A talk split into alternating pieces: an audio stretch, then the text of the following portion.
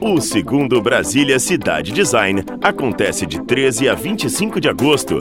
Além da mostra, acontecerão palestras, debates, mentorias, pitches, oficinas e muito mais. As inscrições são gratuitas pelo site bcd2019.com.br. Começa agora o podcast BCD. Bom dia, boa tarde, boa noite para você. Está começando aqui agora o podcast Brasília Cidade Design, ou para os íntimos, o BCD. Aqui a gente vai bater um papo semanal sobre como o design é presente no nosso dia a dia, na nossa rotina, nas nossas relações, de maneiras que a maioria das pessoas nem percebe. E para isso a gente vai receber aqui no estúdio sempre um profissional e um estudante da área. O tema desse episódio é a biomimética. Calma, o nome assusta, eu sei, eu também confesso para vocês, não sei direito sobre do que se trata, mas garanto que vale a pena esperar para saber. O espaço aqui é de debate, de inovação e de muito mais perguntas do que respostas. Eu tenho aqui do meu lado a Cioli Félix, formada no UNB em Design Gráfico e de Produto, mestre em Design pelo renomado Politécnico de Milão e fundador da Associação de Designers de Produto do Distrito Federal. O Acioli vai tocar as entrevistas junto com a gente, com aquele olhar profissional, mais do que necessário, né? Afinal, para ser sincero, como eu já falei, eu mesmo não sei muito de design não, gente. Mas com essa galera aqui é certeza que eu vou aprender muito, muito mesmo. Então, vem com a gente. Na mesa hoje nós temos a biomimeticista Ana Carol Freitas e o estudante de biomimética Júlio Glatt. Bom dia, pessoal. Bom dia. Bom dia, Tudo boa bem? tarde, boa noite. Tudo bem, Carol? Bom dia, Tudo boa bem. tarde, boa noite, né? E aqui eu já vou começar passando a bola, conversando com meu amigo Acioli, para apresentar melhor a nossa especialista que está aqui com a gente hoje, a Carol. Mas antes, é, vocês vão ver que toda semana, em todo episódio, eu vou perguntar para ele, dar uma definição para exemplificar, para todo mundo entender um pouquinho melhor sobre o que, que é design, afinal de contas, Acioli. Queria dizer primeiro que é um prazer estar participando desse primeiro episódio do podcast BCD. E, bom, como a gente vai falar um pouquinho sobre o que é design em todos os episódios, hoje eu vou falar um pouco é, de um conceito, digamos, aquele conceito mais básico do que é design, né? Uma forma mais. é, aquele conceito que a gente vai abrir ali a internet no Google e colocar lá o que, que é design, o que, enfim, o que, que a gente vai encontrar se a gente fizer essa pesquisa. Vai falar que design é uma ação de projetar alguma coisa. E é, de fato é isso, né? A gente às vezes é, tem um conceito, né, muito aqui no Brasil, principalmente, de que design tem a ver com simplesmente com estética ou de fazer algo bonito, mas na verdade é muito mais do que isso. O design é o ato de se pensar, de se projetar, de realmente é, fazer a concepção de algo. Né? Isso pode ser um produto, pode ser uma máquina, pode ser um utensílio, uma embalagem, pode ser uma publicação, pode ser até um produto digital, né? algo que seja imaterial. Mas o design é isso, é é esse ato de projetar. É legal você falar isso porque é, com essas simples palavras a gente já percebe que o design tem muito mais a ver com a vida de todo mundo do que a galera imagina, né? Sim. E é justamente isso. Um dos pontos que a gente quer ba- bater bastante nesses nossos episódios é sobre isso. Como que o design impacta a nossa É. vida. Hoje a gente vai falar sobre um tema que é, é- parece ser bem complexo, mas eu espero que a gente saia daqui conhecendo e entendendo muito mais, né, sobre isso. Confesso que eu mesmo, mesmo sendo designer de produto e tá e, e já estou atuando há bastante tempo nessa área, tenho muita curiosidade para entender um pouco mais sobre o que é a biomimética. É, então eu vou apresentar aqui a, a Ana Carol, que é super querida, a gente já se conhece há bastante tempo, né? Somos contemporâneos de, de UNB.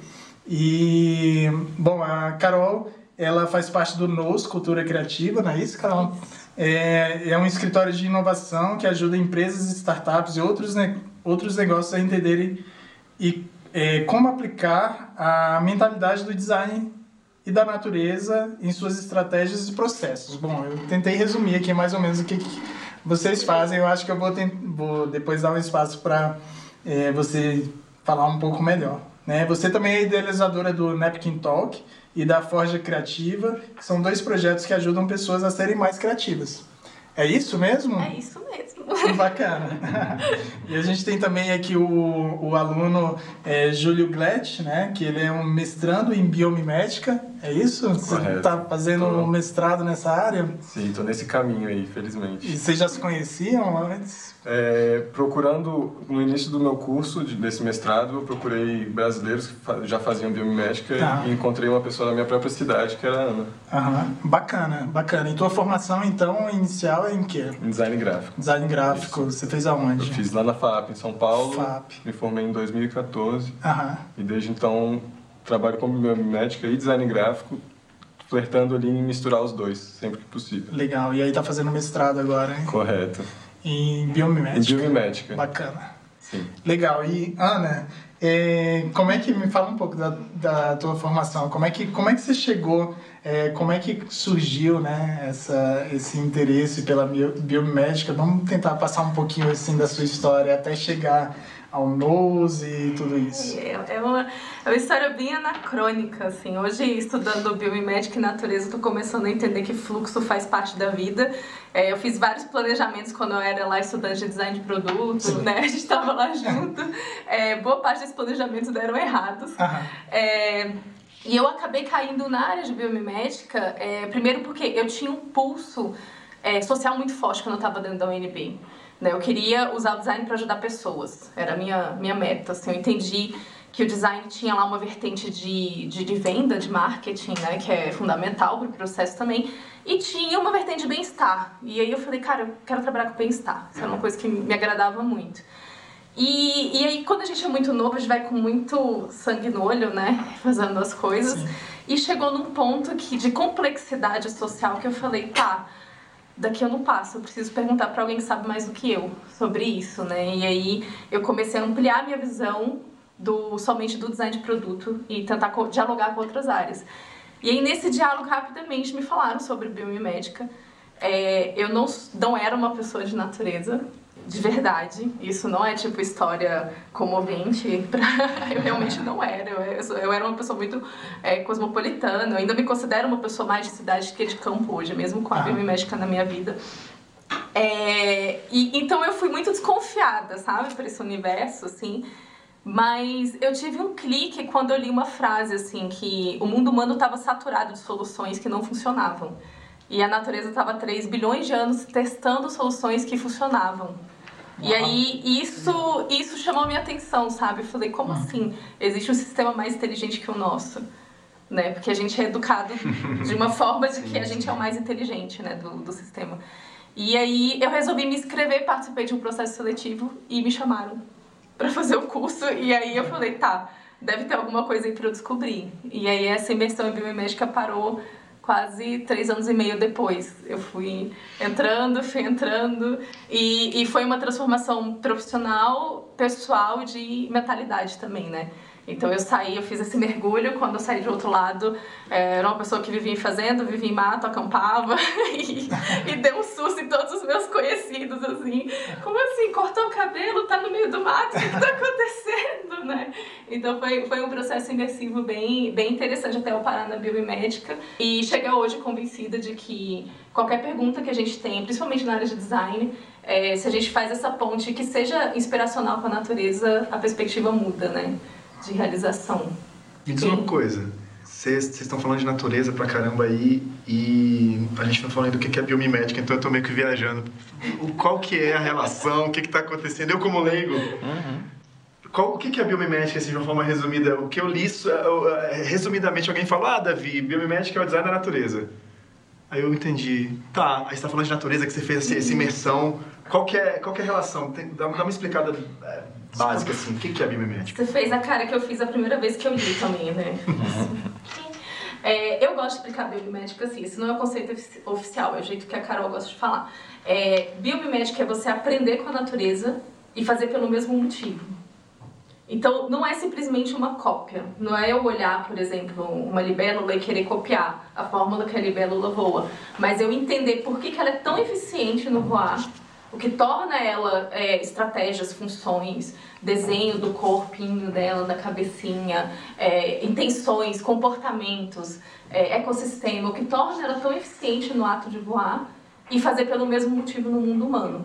Então, é literalmente uma tradução da natureza para o meio humano. E, e, isso é interessante porque a gente vem num processo de desconexão muito grande.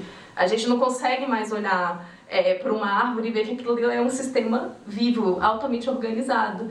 E é um polo de convivência de milhares de seres vivos, né? Então é como se fosse uma cidade inteira. Uma árvore é uma cidade inteira, né? A gente pode traduzir dessa forma. Né? Então eu gosto de falar mais ou menos assim, é ver a natureza e fazer pelo mesmo motivo que aquelas estratégias estão acontecendo. Carol, e você falando tudo isso, eu consigo fazer uma relação muito clara assim e até uma forma de explicar o trabalho do designer, né? O designer é um é um ser que observa muito as coisas, né? É, você, a gente está falando aqui de observar a natureza e tudo, mas o designer ele sempre está lançando um olhar crítico, ele está percebendo o mundo que está ao redor dele, é, percebendo as soluções, percebendo o que já foi feito e absorvendo todas essas informações para poder traduzir isso é, em algo novo, né? em algo que realmente é, nunca foi feito. Né? Então a gente fala sobre conceituar design, a gente pode é, perceber como, de repente, a criatividade como uma união é, de, de, de ideias, né? você perceber é, ideias de universos diferentes e conseguir trabalhar isso de uma forma racional e inteligente, inteligível para transformar isso em algo novo. E muita gente conceitua criatividade mais ou menos partindo desses termos, né? Então, eu acho que a biomimética então está inserido 100% é, no contexto do design, né? Que é isso, é fazer um benchmark mesmo da natureza. Maravilhoso. É, né? é, essa é, relação é ótima. É um benchmark da natureza, perceber o que, que a natureza já fez de, de bom, de certo e falar assim, como é que eu posso trazer isso para um produto, né? Uhum. Eu entendi. E tem como inovar, gente? Em cima disso, se a natureza já fez tudo, ou tudo, ou tudo vai ser é, é, necessariamente baseado em alguma coisa que a natureza fez? Então, a, a natureza, ela fez tudo até agora, né? Uhum. Então a gente não chegou no ponto final da evolução. Eu gosto de falar assim, natureza não tem resultado. Ela é processo constante. Né? Resultado é um intervalo de tempo que a gente para para observar. A gente diz que isso é um resultado, né? Mas para a natureza, que aí já é uma mudança de paradigma super legal, que quando a gente estuda biomimética bem, é que, que não tem esse resultado. Então, hoje, o ponto evolutivo que a gente tem de animais, seres vivos, e a gente está incluso nisso, é, é um processo que ele ainda está em desenvolvimento. Então, a gente ainda está mutando, a gente ainda está desenvolvendo, coisas novas estão surgindo dentro do nosso ecossistema interno, uhum. mas também externo, né? Então, isso ainda está acontecendo. Então, eu, eu diria assim que a natureza não criou tudo, ela ainda está criando, é, né? O, o, exemplo que eu gosto de dar em relação a isso é como se, se as soluções que a gente procura e vai ter e, e um dia vai procurar na natureza é como se a natureza fosse uma biblioteca de Babel que a história da Biblioteca de Babel é que a Biblioteca de Babel tem todos os livros que já foram escritos, vão ser escritos e já e, e estão sendo escritos, ou seja, todas as possibilidades de conteúdo e livro é, e, e, livros possíveis já existem. E, a, e a, as soluções, as invenções, as inovações que tem na natureza é, se aplicam da mesma forma, ainda estão por vir, já vieram, foram testadas e, inclusive, a taxa de sucesso das invenções da natureza é só de 1%, que a gente vê aqui vivo, dando certo, o ecossistema perfeito. 99% durante 4,2 bilhões de anos foi testado e deu errado. É. Júlio, eh, deixa eu te perguntar uma coisa, até aproveitando um gancho aqui no que você falou. É, como, é que, como é que é, você que é estudante, é, como é que é esse estudo da biomimética? Isso tem, qual é o histórico disso? Como, como começou a, o estudo da biomimética? É algo novo ou é algo que já é mais antigo?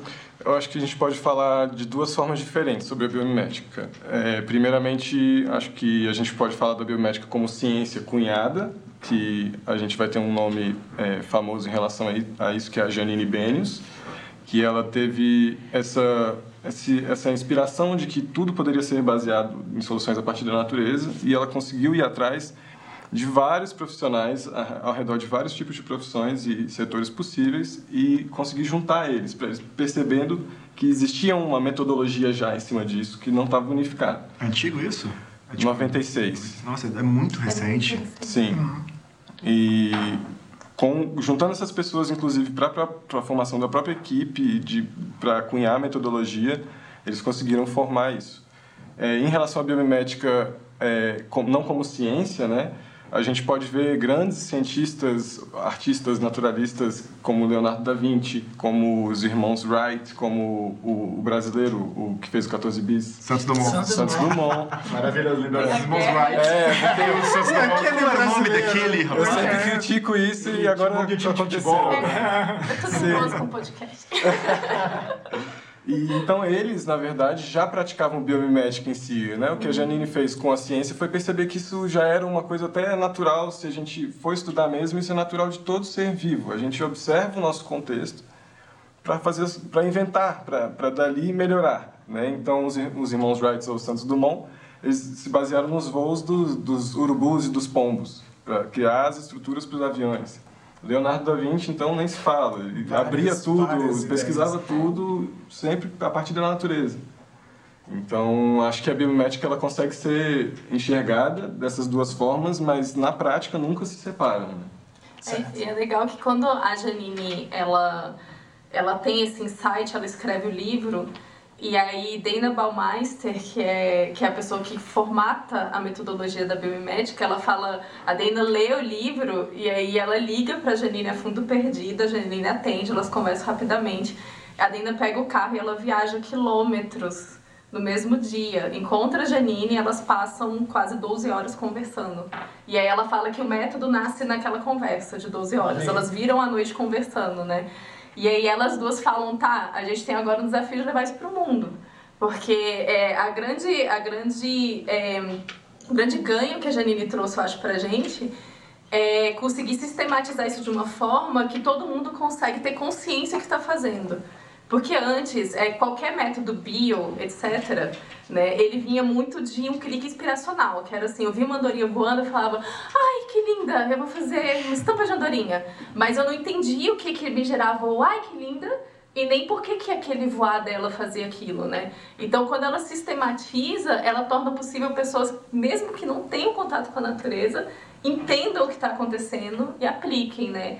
E, e é bem recente mesmo, porque ela escreve em 96, é, elas lançam a primeira turma, acho que em 2011, e a gente está né, agora em 2019, né? Então a gente tem três turmas lançadas, Bacana. né? E esse pensamento de sistematizar as coisas é um pensamento bem do designer mesmo, né? De É. você é, criar metodologias, de você criar soluções para, enfim, é, é, poder dar é, é, aquele conhecimento, né? Poder criar um conhecimento que seja baseado, né? Que tenha uma base mais é, mais forte, né? Do que simplesmente você se basear numa inspiração aleatória, porque aí aí a gente estaria falando de, de, de arte, de outros conceitos que não são do, os conceitos do design, né? Que, que são muito baseados nisso. E aí, vou até aproveitar para te perguntar, é, como é que você vê hoje, hoje em dia, a, a aplicação do biomimetismo no design, né? Nas vertentes do design, design de produto, design gráfico, não sei, até onde vai é, essa história dentro da, da criação? É, a biomédica ela trabalha com quatro áreas principais, né? O design, a engenharia, a administração e, e negócios e a biologia, né? São as quatro áreas fundamentais. Dentro do design é uma área engraçada porque a primeira aula de biomédica que a gente tem, o tema é somos todos designers.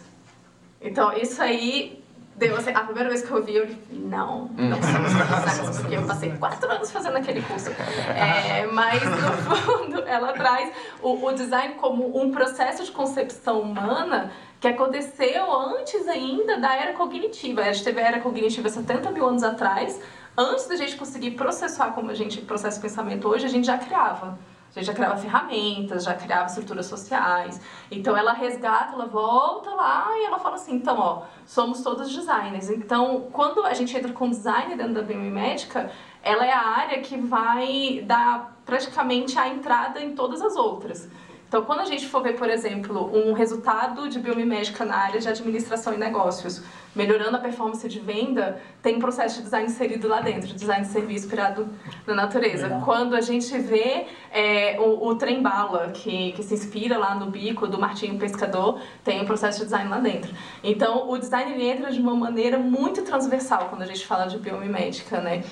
Eu não gosto de pensar na entrega de biomimética de design só como a entrega de produto ou de desenho visual, que tem algumas, né? Do Brasil mesmo tem o Nucleário, é, lá do Rio de Janeiro, que ganhou o prêmio uhum. ano passado, projeto de biomimética também. É, e é design de produto aquilo, né? Eles uhum. chegaram a uma conclusão e o resultado é um design de produto, é, que é super interessante. E para mim eu considero um dos melhores cases do Brasil hoje, né?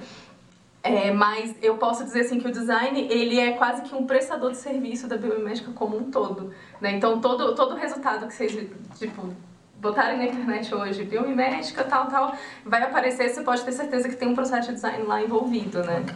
Até porque o próprio design ele tem mudado muito nos últimos anos, né? Os, a, gente, a gente tem visto que o, o design tem saído muito do material para o imaterial, né? Então, quando a gente fala de design thinking, por exemplo, isso tem sido aplicado hoje em todas as grandes empresas e é algo que, que parte de conceitos imateriais, né, para soluções é, realmente de, de processos, de vivências dentro de empresas, de, e tudo isso, né? Então, os próprios conceitos de design já não são mais aqueles tão tradicionais e o design tem é, sido implementado nos mais diferentes segmentos, né, que a gente imagina pensando assim, uh, como você falou, de enxergar o biomimética nas vertentes do, do, do design e, e, entendendo como vocês estão falando sobre uh, há quanto tempo esses estudos vêm sendo mais aprofundados, no, no, final das contas, como você falou de Leonardo da Vinci, tá, todo mundo vem usando a biomimética mesmo antes de se falar em biomimética, né?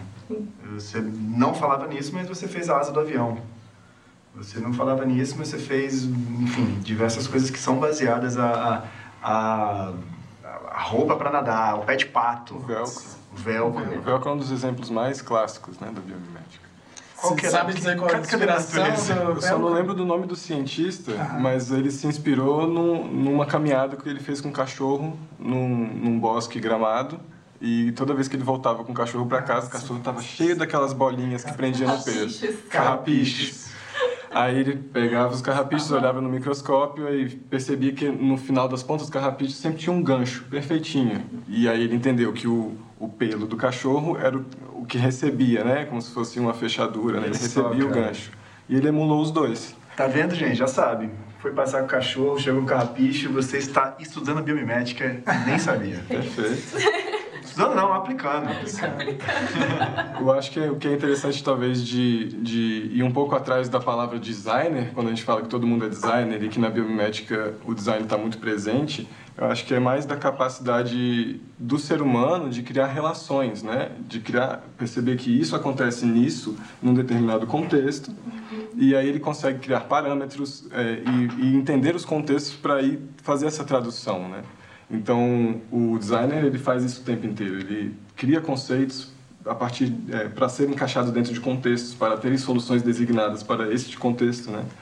Então, acho que designer seria mais mais relacionado a isso, né? Essa capacidade quase que instintiva do ser humano de criar significados, criar relações e até numa forma semiótica de pegar é, aquele significado e tentar dar outro para ele, né? criar um outro, uma outra forma de entender ou até utilizar. Que é onde surgem as ideias criativas. Perfeito. Né? Bacana. Davi, hum. é, a gente está falando aqui no podcast do BCD, né? E um dos grandes temas do BCD esse ano né, é a questão da sustentabilidade da inovação, né? Então, aproveitando essa hora que você está falando sobre o BCD, né, vou, vou explicar para a galera também o que, que é o BCD, o que, que é o Brasília Cidade Design, que esse ano está na sua segunda edição. Ano passado rolou, foi na Torre TV. Esse ano ele vem mais forte, um evento que vai acontecer de 13 a 28 de agosto no Conjunto Cultural da República. E, como eu falei, esse ano vem com palestras, com amostra, debates, mentorias, pitches, oficinas e business parties com convidados assim do Brasil e do mundo de super relevância dentro de todas as vertentes do design. É o segundo Brasil Cidade Design que vai rolar. E aí, complementa o que você está falando. É bacana, justamente isso. Esse ano o BCD vem com essa temática, né? O, é, é, o diferencial desse ano realmente é, é, que a gente vai estar tratando dos temas de sustentabilidade, inovação.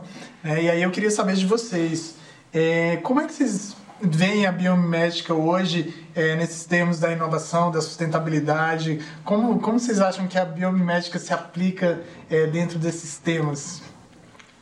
O que, que, você acha, Carol? Como diz o, meu amigo Júlio, só é. Só é. Não é. Só é. É, é. é inovação e é sustentabilidade. É inovação e sustentabilidade. O que, eu, o que eu gosto da biomimética é que ela, ela une os mundos, entendeu? Eu não estou criando um produto considerando aspectos para ter uma sustentabilidade ambiental, financeira e etc. É, a sustentabilidade, principalmente ambiental, ela vem do core já do método. Então, a partir do momento que eu parto do, do princípio natural, o resultado ele ele está é, favorecendo o meio natural junto, né? Então não é como se você tivesse um extra de adicionar naquele produto para que ele se tornasse sustentável. Né? Ele vem, ele vem junto é dentro do processo. Ele é intrínseco ao processo. E ela é, é uma área é, totalmente transversal e multidisciplinar. É impossível fazer a biomédica sozinho. Então, assim, necessariamente você tem que ter na mesa é, uma um biólogo, fato. É, eu mesmo, tendo passado pela formação, não abro mão de um biólogo do meu lado, porque eles têm um estudo da vida que é muito diferente do nosso. Um designer necessário, fato, ele precisa estar na mesa, e aí todo o core do negócio ou do que estiver sendo criado. E o processo de inovação, ele, ele determina isso, ele vem muito da cocriação, né? principalmente essa inovação que a gente chama da inovação disruptiva, que não é aquela de melhora da performance, que ela já acontecia né? na área de administração é, naturalmente. Hoje, quando a gente fala de disrupção, que é a gente gerar algo que não, não existe, teoricamente, né? É, a gente só consegue isso com o processo de cocriação, com multifacetas de diversas áreas coexistindo na criação, né? E a biomimética, ela tem esse princípio também. Você tem que criar em conjunto. Né? Então, para mim, eu vejo que, que ela, ela coloca os dois em encontro, né? De uma forma muito, muito, muito simples. Eu não tenho que trazer nenhum aditivo para o processo. Eu preciso só rodar o processo. Então, ela já vem com isso. Eu acho que uma outra forma legal de, de tentar exemplificar isso é que dentro da metodologia de biomimética, a gente sempre tenta emular a natureza. O que, que isso significa? Significa, pensando no animal, o animal ele existe num contexto e ele atende às necessidades dele, mas ele respeita e interage com tudo que está no contexto dele em volta, seja o ecossistema, as espécies da cadeia alimentar. Então, quando a gente vai fazer um produto, um serviço, um sistema que seja biomimético, inspirado na natureza, a gente também precisa ter o mesmo nível de compreensão e complexidade em relação às coisas. Então a gente precisa pensar no produto em si, mas ele precisa sempre considerar todo o contexto. E no caso do contexto humano, né, fazendo esse parâmetro, usando esse parâmetro, seria economia, sustentabilidade, questões sociais, questões culturais. E tudo isso tem que ser respeitado quando um produto vai ser é, inspirado da biomédica e, tra e trazido para o mundo humano. Mas insistindo nesse ponto que o senhor falou, de enxergar a biomédica na inovação e na sustentabilidade, que vocês falaram que só é na prática, atualmente vocês me falam sobre isso? Da prática. É... De projeto, de repente, algum. Tá, no caso de exemplo, é, o que, ou, o que, que tá rolando? por exemplo, se eu, se eu, eu, rodando isso, a gente tem dentro da Biomimética um método que é o Biomimicry Thinking. Já ouviram falar Design Thinking? ah, não, Design Thinking sim. Sim, então, a, a ITO criou o Design Thinking e ela sentou com o Biomimicry 3.8 e criou o Biomimicry Thinking junto com eles. Então, o processo que a gente passa no Design Thinking é, a gente passa com essa pincelada da natureza. Então, em termos de desenvolvimento, ele vai acontecer é, numa pegada muito, muito semelhante, né? Muito parecida. É... é eu fiquei curioso, Carol. É, como, é que, como é que chega um projeto para vocês? Como, como é que vocês recebem, por exemplo, um briefing e aplicam a bio, biomimética? Ou já, o cliente já chega dentro do estúdio de vocês e falando assim: ah, eu quero criar um produto que seja biomimético? Eu acho que não é bem isso, né?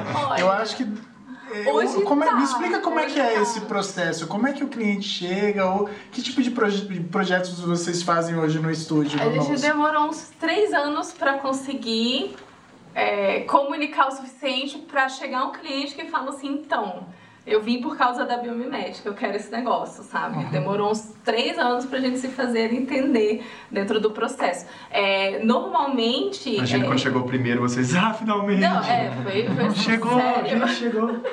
Depois assim, a gente parou e falou, sério, sério, você tá entendendo o que é biomimética mesmo? é, mas é, é, bem interessante porque as pessoas elas não vêm é, pedir biomimética. Elas, elas vêm pelo é como se fosse uma atração pelo resultado que ela dá, sabe? De ser sistêmico, de integrar a natureza, de integrar as pessoas. Então elas vêm, elas vêm muito com esse chamariz né, do resultado. É, um último case que, que a gente criou, é, a pessoa ela, ela me ouviu falar do tema e aí a gente sentou para bater papo tomar um café só se conhecer, vamos se conhecer. E aí conversa vai e vem, ela começou a mostrar um processo de inovação que ela estava é, criando dentro da empresa que ela trabalhava e eu peguei o papel e comecei, então, você pode integrar a biomimética sim, dentro ah. desse processo. Né? A gente consegue colocar a biomimética, a gente usou uma estratégia da natureza para integrar stakeholders de um projeto. Né? E aí ela falou, tá, eu gostei muito dessa estratégia que a gente montou aqui, quero uma consultoria sobre isso.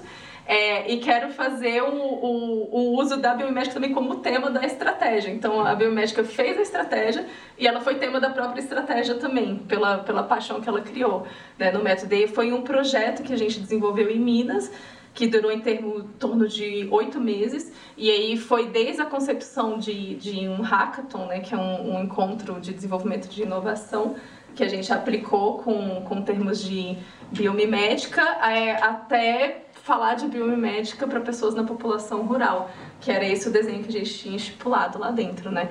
Então esse foi um último, um último case que a gente fez. É, na minha graduação, por exemplo, eu integrei uma paixão que eu tinha na, na UNB, que era trabalhar com pessoas com deficiência, é, e eu fiz uma melhoria para uma prótese de mão para crianças, né? Bacana. né? Então, as próteses de mão, é, elas têm uma característica de do punho, aquelas impressas em 3D que são as mais baratas do mundo hoje, elas têm uma característica do punho só fazer esse movimento de flexão.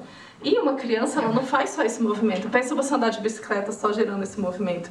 O, o, o que você vai ter que girar de ombro e cotovelo para conseguir essa flexão. E aí a gente fez todo um estudo de articulações para gerar uma flexão é, que pudesse ser impresso em 3D. E aí vocês foram buscar isso na natureza? Na natureza. A gente fez uma pesquisa em torno de 100 seres vivos e partes de seres vivos, então desde ossos até seres vivos completos, e aí ganhou o tatu bola. É, e o quitão, que o quitão ele é um ser marinho, é, que ele tem um sistema de sucção muito eficiente dentro da rocha, e quando ele se solta para se proteger de predador, ele tem uma uma couraça, né? E ele faz uma bolinha. Então era exatamente o movimento que a gente precisava de, de flexão, mas que também fizesse Gente, genial. A, a rotação, tá tudo ali, né, cara? Isso. Você achar. A rotação impressa em 3D não tinha como a gente fazer, só se a gente fizesse um pivô, que é mais ou menos ah. como é nosso punho. Sim. Mas isso não era eficiente na impressão. Então, quando a gente pega o quitão, a gente faz duas camadas e eles se encontram e aí dá um leve movimento de flexão. Isso foi um projeto conceitual.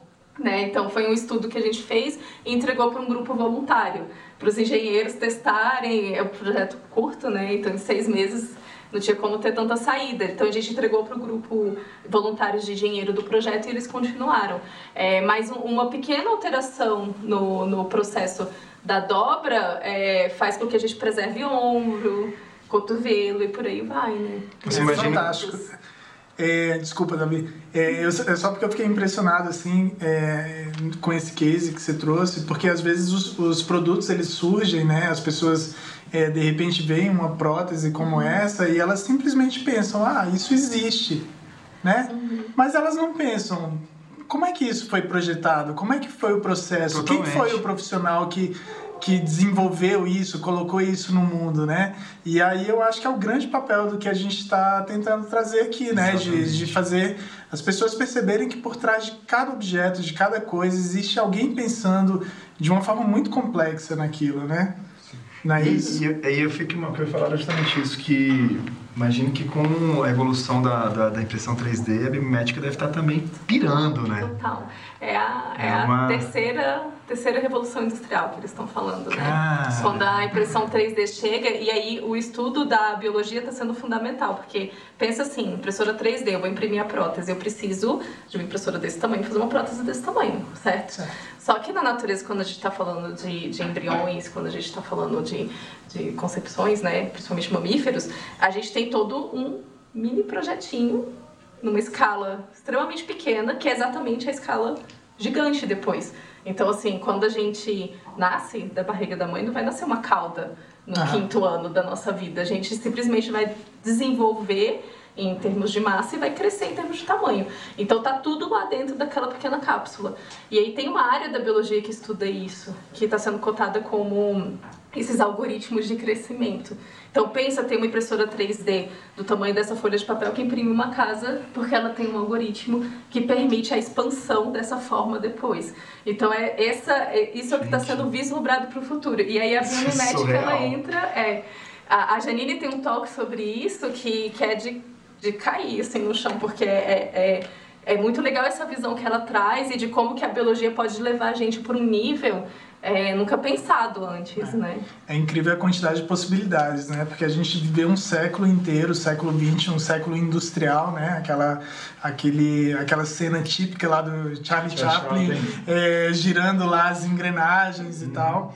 E o século XX foi isso, foi um século industrial, né? É, e a gente está partindo agora para um século onde a criatividade, onde a, a, a, criação mesmo é o que realmente vai dominar, porque queira ou não, a tecnologia, ela, é, a, a forma de fabricar, ela foi muito desenvolvida, mas agora a gente está podendo explorar é, de uma forma quase infinita a criatividade humana mesmo, porque fabricar é uma coisa que a gente dominou ao longo do, do século XX, né? Mas, mas isso que a Carol falou, do algoritmo que permite esse crescimento deles, isso é uma coisa que mais me deixa louco, porque é justamente quando você vai começar a misturar o orgânico com, com, com a máquina. Uhum. Você vai imprimir uma coisa que você vai que ela vai se desenvolver depois sem você precisar. É muito louco isso.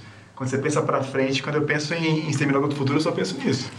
o pessoal fala muito da impressão 4D já.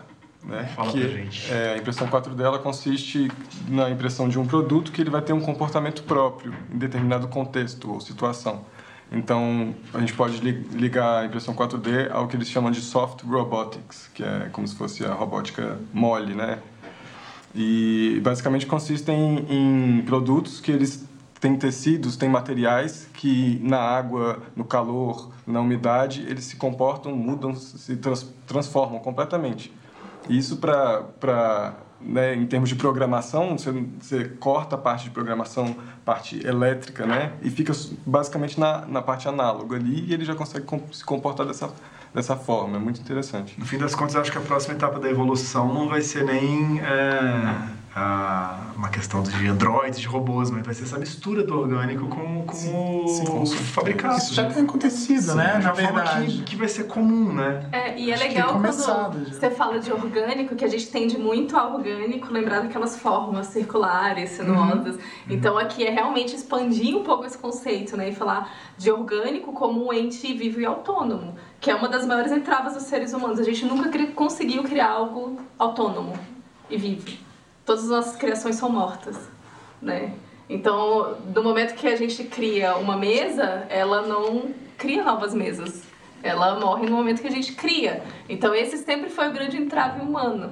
E aí, quando a gente começa a estudar padrões da natureza e a gente vê que o que faz a, uma última, a primeira partícula viva se multiplicar é um princípio que existe dentro da gente e que leva a gente também a tomar decisões hoje, né, 3 bilhões de anos atrás, a gente está falando de gerar essa possibilidade no futuro. Né? E aí eu não estou falando de a gente gerar coisas vivas, mas gerar coisas que se comportam de maneira autônoma. Né? de certa forma, no futuro pode ser um paralelo com isso. É, quem sabe daqui a alguns.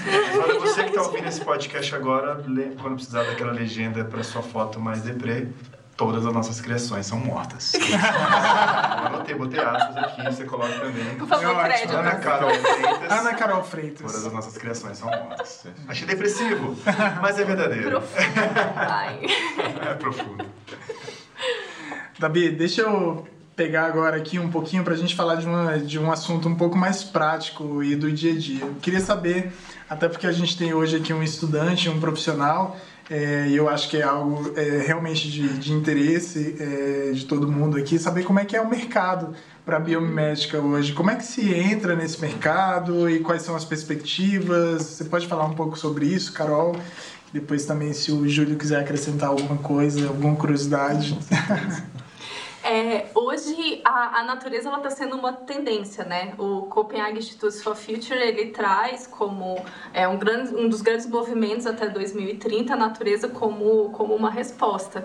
E aí isso, isso como tendência, quando a gente vai transformar esse impacto de mercado, só nos Estados Unidos a gente está falando da criação de um mercado em torno de 425 bilhões de dólares até 2030.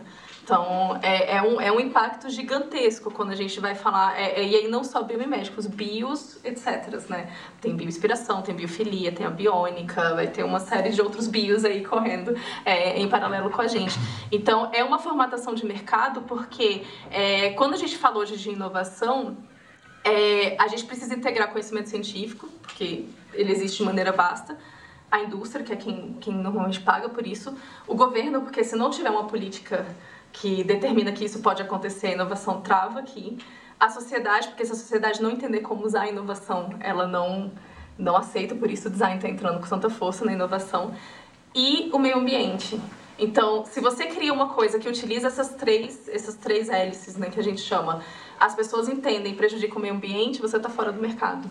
Né? Então, isso não vai ser uma opção daqui a algum tempo. Isso vai ser uma condição de existência. Né? Então a gente está falando de um mercado em crescimento e de um mercado que não tem é, tecnologia mental. As pessoas não sabem direito como lidar com a questão de ecologia. Ou entra muito no conservadorismo, que é uma coisa que a gente já entendeu que não funciona muito bem, ou entra no extrativismo, mas nunca entra num sistema de inteligência, de como que eu consigo ser inteligente com esses elementos naturais, né? Então é uma abertura de mercado gigantesca, não tem gente suficiente no mundo, então hoje nós somos 200, quase 300 profissionais e especialistas em biomédica no planeta. Meu Deus. No Brasil, a gente tá. Aqui em Brasília é uma cidade super luxuosa, temos dois já. Que estão aqui com a gente hoje, gente. privilegiada. cidade privilegiadíssima do design. Mas é, no Brasil são poucos, no mundo são poucos que estão carregando essa bandeira de biomimética, né?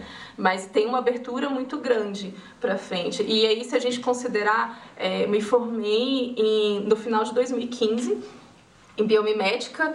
É, dois anos depois eu estava atuando na área já, desde uma área altamente disruptiva que muita gente olha para mim e fala bio quê? Biomedicina? Biomedicina? Tem muita gente que acha que eu sou biomédica, inclusive, que é, que é a área da... da... É, a palavra Enfim, é quase parecida. Quase parecida. Né? É, então, se a gente for ver dentro de um contexto, é uma evolução muito rápida para um tema. Né? Em, em, dois anos, isso já está tá sendo difundido e falado amplamente. Então, tem uma grande possibilidade de mercado, mas tem que ralar para caraca. Biomédica é bem complexo, né? Sim. É, eu acho que o, o que em relação ao mercado, né, as pessoas, geralmente as empresas, o objetivo maior vai ser o, lucro de alguma forma, né, rentabilidade.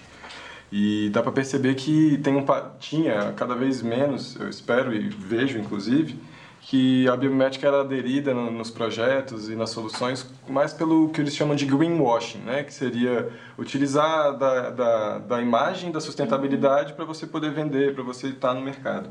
Mas o que acontecia acontece toda vez que você aplica biomimética para solucionar alguma coisa, é que você ganha soluções que você não esperava. Então, por exemplo, no caso do trem bala que se inspirou no bico do Martim Pescador, eles estavam tentando acabar com um ruído ensurdecedor que acontecia quando esse trem entrava dentro do túnel. Ah, rolava uma diferença de pressão e ele acabava fazendo muito barulho tremendo. Então eles com essa com esse coeficiente do ângulo do bico do martim pescador, eles conseguiram diminuir esse atrito, né, desse, da, do ar. Mas eles não só, só solucionaram a questão do som e desse incômodo do som, mas eles conseguiram é, 30% mais ou menos de economia de energia e ainda conseguiram ir mais rápido com, com o próprio trem-bala. E isso eram, é, foram resultados que não eram esperados, né? Então, isso acontece as grandes empresas que têm capacidade de investir, elas acabam aderindo à biométrica porque, no fim das contas, ela é sustentável em todos os níveis, se você consegue aplicar, né? Então, acho que está tá trans, transitando né, para um, uma aplicação mais consciente sobre o que, que é mesmo. Né?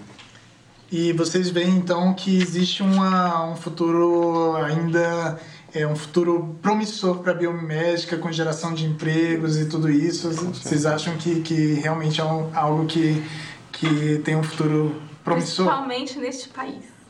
Aqui, hemisfério sul, a gente está falando de uma estratégia natural que a gente chama de biodiversidade, que é uma estratégia totalmente diferente do hemisfério norte. No hemisfério norte, como a gente tem as variações de temperatura ao longo do ano muito bem estabelecidas, é, eles não precisam replicar várias espécies diferentes. A, a, a estratégia que a natureza usa lá é biomassa, então eu vou crescer.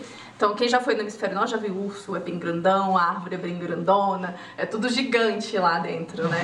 E quando a gente vem para o hemisfério sul, a gente está falando de uma variação de temperatura que não, não se altera muito ao longo do ano. Normalmente a gente oscila entre temporadas quentes e frias.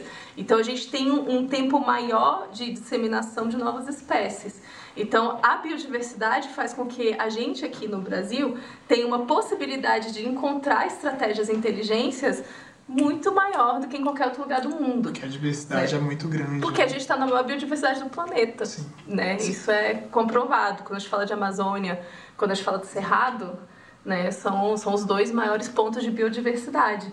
Então, qualquer caminhadinha tem, tem um, um biólogo, é, não é exatamente um biólogo, ele trabalha com, com insetos, que ele foi para a Amazônia e ele entrou para o Guinness como a pessoa que mapeou a maior quantidade de insetos. Ele pegou em torno de 8 metros quadrados da Amazônia. Não acredito. 8 metros quadrados. Milhares foi de insetos lá dentro. E ele foi para o Guinness. Podia ser ele não cavou, né? Isso porque ele não cavou. Eu acho que ele cavou sim. Mas é, só para a gente ter uma noção do impacto. Imagina se a gente conseguisse transformar essa biodiversidade em input de inteligência e não de extração, como a gente faz né? Porque queimar a Amazônia para plantar árvore é uma burrice não só em uma questão de, de conservar a natureza, mas porque a gente destrói a inteligência que tem lá dentro. Se a gente tivesse a habilidade de transformar isso num capital intelectual, a gente nem precisava ficar vendendo madeira para os outros, porque a gente ganha muito pouco vendendo madeira sabe? Quando a gente faz essa comparação.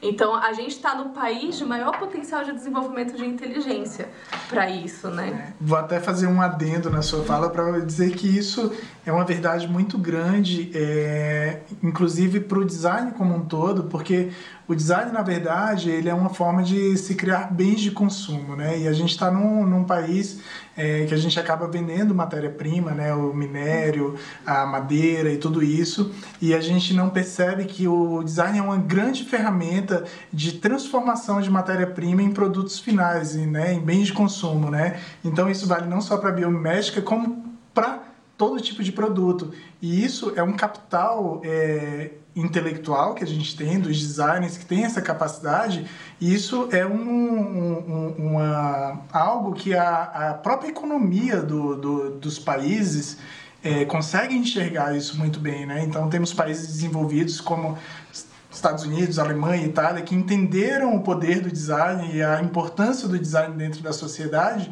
e praticamente é, é, investem muito em design porque sabem que o retorno é muito grande, muito garantido, porque eles, eles como eles não são países extrativistas que, que, que, que têm muita matéria-prima, eles têm que investir no design para fazer essa transformação e, e, e, e, gerar os bens de consumo, né? E vocês falando sobre esse lance da Amazônia, fiquei chocado, assim, 8 metros quadrados. E me diz uma coisa, então assim, a biomimética ela também se insere no, no, no aspecto micro, né? Não só micro do, do, do, do, do carrapicho, mas do micro do, do, vírus, da bactéria, da coisa micro, micro, micro. Isso, esse estudo também existe, também é... Com certeza. Inclusive nessa, da, nesse papo de é, impressão 4D e soft robotics, a gente tenta emular os seres vivos e a gente é, acaba conseguindo perceber que tem é, elementos como as proteínas que é, mesmo elas fora, fora do, do organismo vivo, elas conseguem exercer um comportamento próprio, elas conseguem ter uma resposta ao ambiente. Então, é, a gente olha, sim, para questões muito micro, porque, enfim, elas estão inseridas dentro do, do mesmo contexto, não tem, não tem como ignorá-las nesse sentido, né? E vocês acham que, pô, outro, outro dado também que me deixou chocado é o número de profissionais no mundo. É, isso tá, vocês acham que está é, em franca expansão? Isso está tá exponencial?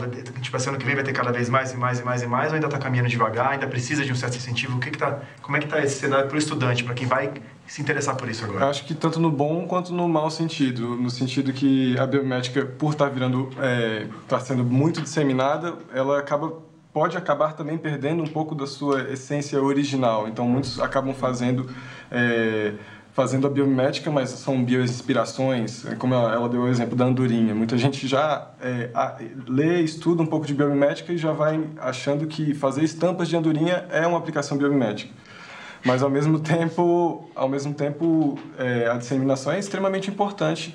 Acho que muito mais é, para fazer uma mudança de paradigma e causar uma uma uma mudança, é, um, uma interpretação mais sustentável em relação a nós e, e ao, à natureza, do que de fato aplicar a metodologia em si e emular é, essa, esse ethos, essa ética essa, e essa conexão que a gente tem que ter, que não é extrativista, é de, de ver a natureza mais como mentora, ela é fundamental para o produto sair. Se a gente não tem esse, essa, essa postura antes, o produto não vai ser biomimético em si. Né? Eu queria que vocês falassem um pouco sobre essa diferença. Você falou de biomédica, de é, vários bios, bios. Eu escutei biônica, escutei vários bios aqui. É, tem como vocês darem uma passada geral e, e diferenciar o que, que é o cada coisa? O que, é cada bio? É, é exatamente. São só 45 mil, a gente é, um minuto. O que, o que, que a gente Por exemplo, você falou de é, biomimética e... Bioinspiração. Bioinspiração, por exemplo. Perfeito. Qual é a diferença, assim, se pudesse resumir? Eu acho que a biomimética a gente pode dizer que ela vai se importar, ela vai ter os três pilares que a gente chama da biomimética, que é como ela é uma metodologia, a gente vai ter a parte prática, que é o do que a gente geralmente está falando, que é a emulação de um para fazer um produto, para fazer um sistema, para fazer é, alguma coisa, mas a gente também tem a questão do, da, da ética por trás e de como a gente enxerga e se relaciona com a natureza. Isso, isso configura a biomimética. Legal. A bioinspiração, ela não necessariamente vai se utilizar da metodologia de emulação da biomimética, mas é possível que se utilize desses outros, é, dessa outra ética, dessa conexão. Mas não é a bioinspiração ela não é necessariamente para uma solução prática, né? É, e ela tem o risco de a gente fazer uma leitura humana da natureza. Eu gosto muito de brincar assim, já viu aquelas fotos de cachorro sorrindo? Uhum. Que a gente olha e fala, ah, ele tá sorrindo. Ele não tá não sorrindo. sorrindo. Assim, desculpa, uhum. eu tô sendo dramática de novo. Minha cachorra tá, você não conhece minha cachorra. É, todo mundo fala isso. Mas assim, não tá dentro tá do comportamento do cachorro ainda, porque a gente Sorri. domesticou. Sorrir. Isso, isso pode entrar no comportamento dele no futuro, então Sim. treina ela. é, mas hoje não, não tá dentro do comportamento dela. Isso é uma, uma impregnação humana que a gente dá. Né? E aí corre, a bioinspiração a gente corre o risco de botar uma impregnação humana dentro da, daquele, daquele resultado e dizer que aquilo é a natureza, né? E a gente tem hoje um estado de dominância sobre a natureza, né? A gente acha que tem um estado de dominância sobre a natureza, na verdade, é, que faz com que a gente facilmente entre nesse viés, né? Então, é, é, a biomédica ela vem com um cuidado muito maior em torno disso. É, se diferencia também da biônica, porque a biônica ela imita exatamente o movimento. Então, é um submarino que nada como peixe. Ele imita até o, jeitinho do osso, ele vai imitar exatamente a tecnologia. Ah, entendi. O que é bem complexo, né? Porque a natureza está falando de bilhões de anos de teste para chegar naquele resultado. Então, às vezes eu imito e eu não tenho material com a mesma resistência, com a mesma resiliência. Eu preciso de um software por trás. E aí isso acaba aderindo tanta tecnologia que a gente fala, tá, é uma prótese, é maravilhosa, mas ela custa 50 mil reais. Então não tem como eu trabalhar uma escala. Né? Tudo tem seu pró e seu contra, mas eu trabalho lá tecnologia. Então vou ter umas nuances, mas a biomimética ela vai se preocupar muito em integrar esses três pontos que o Júlio falou. Bacana. Maravilhoso. A gente está chegando no final do nosso tempo, senhora. Você tem algo mais aí para acrescentar, para perguntar, antes que nosso tempo acabe? Não, acho que a gente abordou bastante o tema, foi bem bacana. Eu confesso que eu estava muito curioso para entender um pouco mais sobre biomimética também. É, sou designer de produto há bastante tempo, né, Carol? A gente começou mais ou menos na mesma época e era um tema que eu tinha muita curiosidade, mas realmente nunca tinha conseguido parar para entender um pouco melhor. E eu acho que o nosso bate-papo de hoje foi muito enriquecedor, não só para quem é da área, mas principalmente para quem está buscando entender um pouco mais sobre o universo do design, né? E, e eu acho que foi bem enriquecedor. Eu garanto para vocês que a promessa está mantida. Eu terminei aqui sabendo mais do que eu comecei. Foi um bate-papo de mais perguntas do que de respostas, eu acho, porque apesar de ter muitas respostas, a gente teve bastante pergunta também. Eu acredito que tem quem esteja ouvindo também está com perguntas, talvez uh, outras perguntas que a gente não fez. Então eu também convido galera que está escutando a gente aqui no nosso podcast BCD que envie suas perguntas. A gente tem um Instagram que é 2BC Design. E você pode enviar as perguntas para lá, a gente, vai, a gente vai ter vários episódios falando sobre várias vertentes do, do design. A gente vai falar de moda, o que mais que a gente vai falar, senhora? Vai falar sobre produto, vai falar sobre design de interiores, vai falar sobre design urbano, enfim, bastante coisa. Então pode, pode enviar sua pergunta no nosso Instagram, 2BC Design, inclusive sobre biomimética, que a gente vai encaminhar para os nossos profissionais aqui e vamos, vamos mandar uma resposta para vocês. Eu queria agradecer demais a presença de vocês aqui, gente. Obrigado demais, Carol. Obrigado demais, Júlio. Obrigado. De verdade, foi muito legal. Obrigado, Cioli. Poxa, muito obrigado, foi ótimo. É, adorei o bate-papo também. Lembrando, galera, que antes de encerrar, vou lembrar vocês que entre 13 e 28 de agosto desse ano 2019, no Conjunto Cultural da República, nós teremos o segundo Brasília Cidade Design. Sim, vamos falar de biomimética, vamos falar de todas as vertentes do design, com palestras, com mostra, debates, mentorias, pits, oficinas e business parties convidados de relevância no Brasil e no mundo inteiro. Então vale a pena você chegar lá. As inscrições já estão abertas no nosso site que é bcd2019.com.br. Mais uma vez eu agradeço a todos vocês aqui, agradeço vocês que estão nos ouvindo e até o próximo podcast BCD. Valeu. Valeu demais. Você ouviu o podcast BCD, segundo Brasília Cidade Design, de 13 a 25 de agosto. Mais informações no site bcd2019.com.br.